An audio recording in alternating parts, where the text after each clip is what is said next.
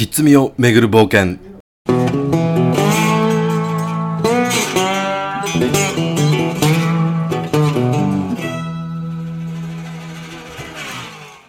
The Wild Soup Chase.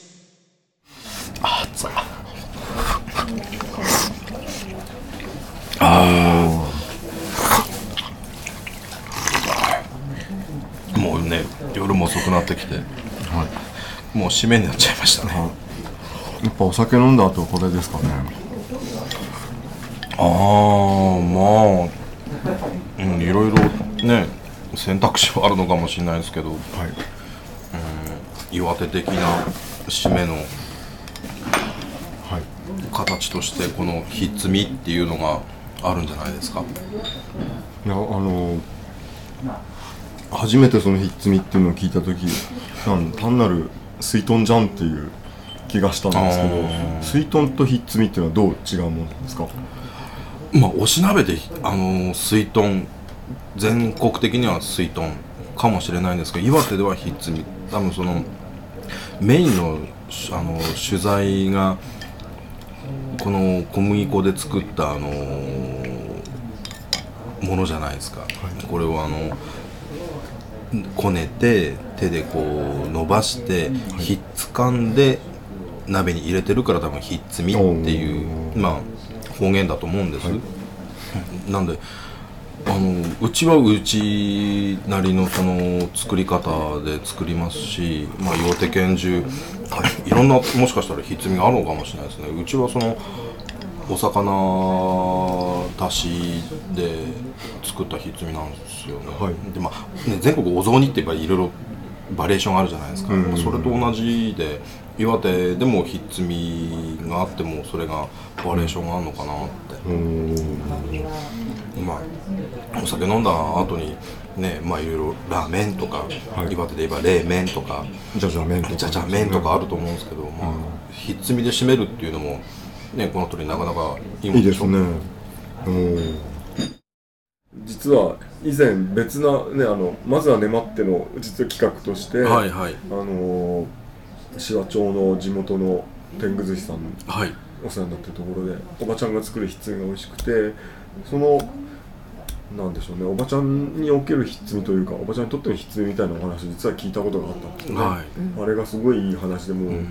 ちょっとそれも聞いていただきながら、はい。どんなもんなのかを、えお母ちゃんあのいつも天狗寿司さんに来てお寿司ももちろん美味しくていつもうん来ちゃうんだけれどもお母ちゃん作ってくれるあのひっつみが実は一番俺好きなのね。あらありがとうございます。であのひっつみっていうとこのシワのあだりだば誰でも知ってるんだけど、ん。なしてひっつみっていうどうどうだべね私わかんないけどよくおふくろが作ってらったんですよね。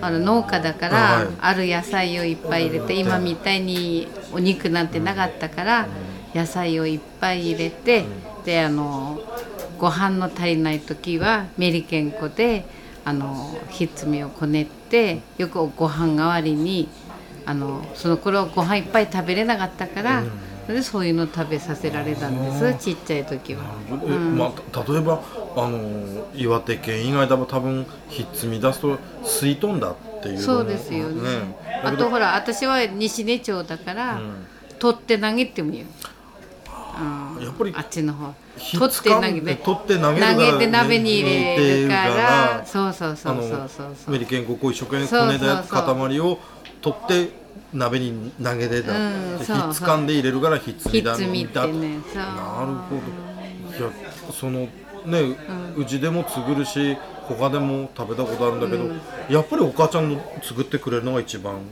俺は好きなの、ね、あら、ありがとうごでざいます、うん、野菜もいっぱい入ってるし、あのなんつうのかな味加減もいい塩梅なんだよね。でだいつもねあの一人で2杯も3杯も食べちゃって 悪いお客さんなんだけど。そんなことないですよ。うちでほら子供男の子5人育てたからもういっつも中華の丼で、ええああいうのいっぱい食わせればとにかく野菜食わないから、、はいっぱい鍋に野菜を入れて、でして子供たちにいっぱい食わせて大きくさせた。ひっつみのコツというか。あれはね練り具合だよね一生懸命力を入れてこねって、ね。そして寝せればいいんですよ。1時間ぐあらい。の実際作る時はあのー粉だけなんですか？粉だけ。粉とお水だけなんですお水だけ。お塩とか砂糖と全か然入れない。別なものは入れなくてお水ととあと粉だしさ入れるだけ。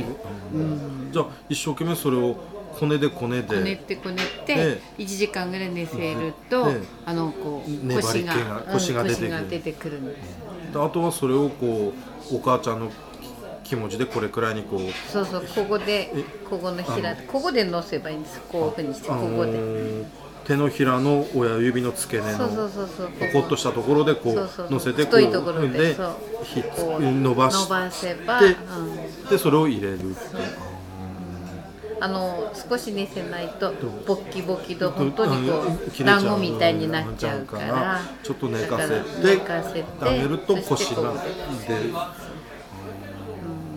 そうすると今ひっつみでもあの既製品なんか売ってるのもあるけどもね、やっぱりそこはおふくろの味。60キロの体重で。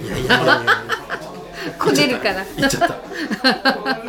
だからね美味しいと思います。はいはいこの辺のひっつみとかへっちょこ団子っていうのは昔はね小豆とかかぼちゃを入れてその中であの取って投げを入れてそして腹の足しにしたんですよ。私がちっちゃい頃はねあのおしんじゃねえけども白い飯食えなかったから、うん、あっちは西根の岩手山麓はおかぼだったから田んぼって今みたいになかったから。だからおかぼで育ってるから結局冷えとか泡とかご飯はちょっとお米はちょっと入れて結局そういうのでこねてこねてよくおふくろが作って食わせるって釜焼きにしたり味噌つけであのしぶとさこう刺して焼いて食べて。いろりって言わなかったんだもんね。しぶとって言ったんだね私ら。これからもぜひあのご馳走してください、はい、ありがとうございます。ありがとうございます。私の元気なうちは。よろしくお願いいします。つでも。はいおばちゃんがその昔の家庭におけるひっつみという正しいひっつみというお話伺ったわけです。そうですね。だある瞬間にはその主食だったと思うんですよね、うん。で今はもうあのー昔こういうのがあってみたいなノリで寒い時に体温まるもんねっていうような食べ物になってると思うんですけれどでも岩手の人間の心にはその心の食べ物としてやっぱり残ってるものだと思うんですよね。まあ好き,、好き嫌いはあるかもしれないんだけれども誰でも一回は食べたことがあってっていう。でそれが自分の家のものだったりよそのお宅のものだったりね料理屋さんのものだったりするのかもしれないけれども。だからそれを探しに行く意義はあるんじゃないかなと。岩手の魂を探すそうですね。ね、とても高尚な、は いとても高尚な、高尚なはい旅なのかもしれないんです。まあ俺はいろんな人に食べれればいいんですけど僕もです。で、そのあの、うちで作るひっつみっていうのは、その、おふくろが作る代々うちに佐藤家に伝わる料理法で作られて、だからそれを食べると、あの、身も心も温まる。うん。であればその東峰を飲んだ岩手の酒を飲んだその最後に来るものがひっつみであってそれが岩手県全土を見回してみるといろんなバリエーションがある、うん。でそれをね探しに行ってみようかなって。それが岩手を知ることになってこのひっつみを巡る冒険っていうのがあるんじゃないかなって、ティッシュ出す場合じゃありません。すみません。ちょっと鼻が出ちゃってあまりにもひっつみが美味しくて温まっちゃって、ある日突然そのひっつみを巡る冒険をしてみたくなった。その理由っていうのはもう村上春樹が好きだった。当たりです。先生ごめんなさい。ぐらいの勢いなんだけれども、うん、でそこでねいろんな人に会えるかもしれないしいろんなひっつみに会えてそれで自分が見えて来れればそれでいいかな。で皆さんにそれにお付き合いいただければいいかなっていう、そう思ってます。ということですあの先ほどからちょっとあの聞いてる方気が付いてる人は気が付いたっていうと思うんですがあのおじさん2人のかけあお話の間に。掛け合いって言いました今 合間にまああの、ね、女性の声が聞こえていたと思うんですが実は今日はあのスペシャルなゲストを迎えておりましてお茶飲んでる場合じゃないんですけど。ぬるかんです、はい。県内のあの雑誌のフリーのライターさんをしていただいてうちも取材に来ていただいたりしてでそこがまあ仲良くさせてもらっててでまあいろいろそのこういう企画を立ち上げるに至っておじさん2人だけどいいって言ったらお酒飲めるならいいって飛んできましたんで。永井さんです。どうぞ。はじめまして長井です。よろしくお願いしします。以上です。ちょっと待って。あの永井さんは出身というかどこなんですか？出身は花巻市です。花巻市ですか？はい。そちらではひっつみというのはどういうものなんでしょうか？えー、と私の母は、えー岩手出身ではないのでもともと。うん。ひっつみは多分岩手にずっと根ざした郷土食の一つになると思うので、まあ、母はひっつみを作ってくれたんですけど 私はひっつみが嫌いでした。それはないでしょ。せっかく。終わりますか。終わりますか はい。呼ぶんじゃなかった。すいません。お酒だけ楽しんでる、はい。それで。それではい、ただでもそれでいろいろ取材で県内を歩くようになってあひつみっていろいろあるんだなっていうのがうん。ちょっと分かるようになったんですね、はい。うん、でもその前は私の中のひっつみひっつみ像っていうのは、小麦粉料理からあぶれた料理あぶれたよブレた料理。だったんですよ。はい。で母の作るひっつみはもう分厚いひっつみ、うん。ね5センチくらいはあったと思うんですよ。男らしいぞ。うん、本当に。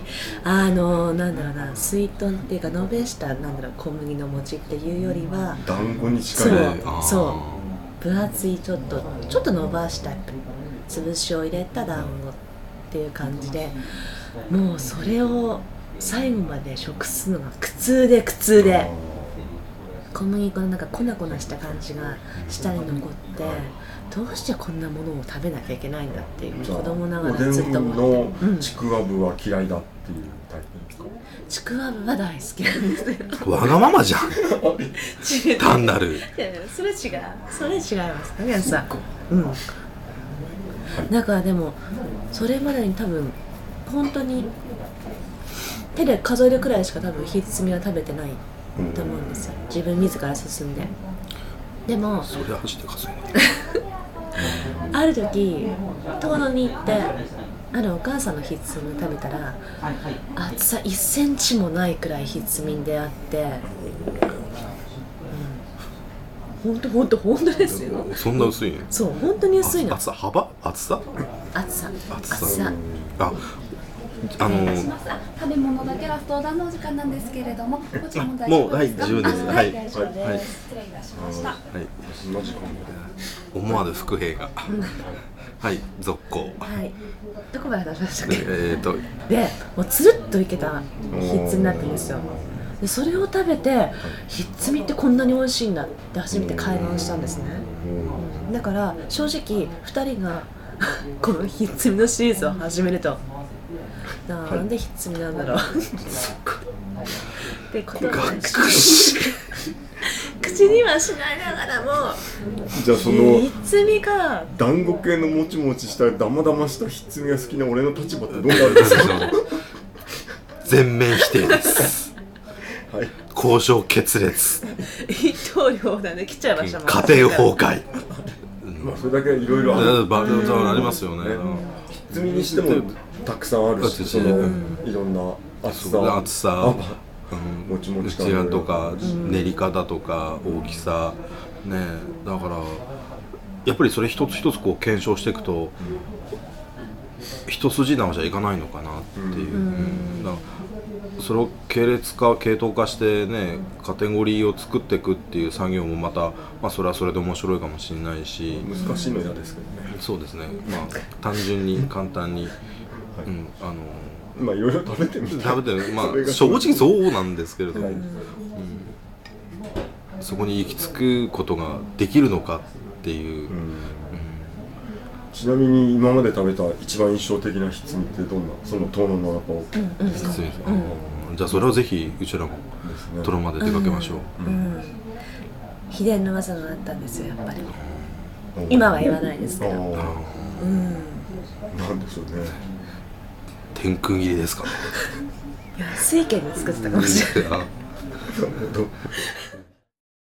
なんかだらっと始まっちゃったわけなんです。すごく野望としてたくさんあるわけですね。そうですね。あのーやっぱりこれが岩手のひっつみだどんと来いみたいなやつを、あのー作りたいなと、あのー地元の小麦でねあと岩手の食材をえりすぐって入れて、あー。そうなるとその全部入れるわけにもいかないし、えりすぐっちゃうと入れれ入ることができないものが出てくるから、そうなるとやっぱり何バージョンかできちゃうと思うんですよね、皆さんにいつの日か公開する日があれば。で大試食会にこぎつける、最終的にやっぱりその舞畑で種まくところから始まって、はいそうですね。愛がも話して。はい。それは田植えです。稲作です、で収穫してそれででもそれだったらあのい芋の子から作んなくちゃいけなくなっちゃいません？ごぼうとか。やり全部やりまますすか？うちらの目指すひっつみはいろんなお出汁で、なるだけ自分たちができるものは自分たちで作り出して、牛も豚も種付けからやります。というわけでそのひっつみの偉大さがちょっと伝わったかどうか不安なんですが、はい。そもそもひっつみってなんだって話しましたっけ？で なんかヘロヘロとか食う音がたくさん入ってたと思うんですけど同じ話繰り返してるっていうただに酔っ払ったっていうことですね。当たりですじゃあ次回からお楽しみくださいありがとうございだば次はどこさ行く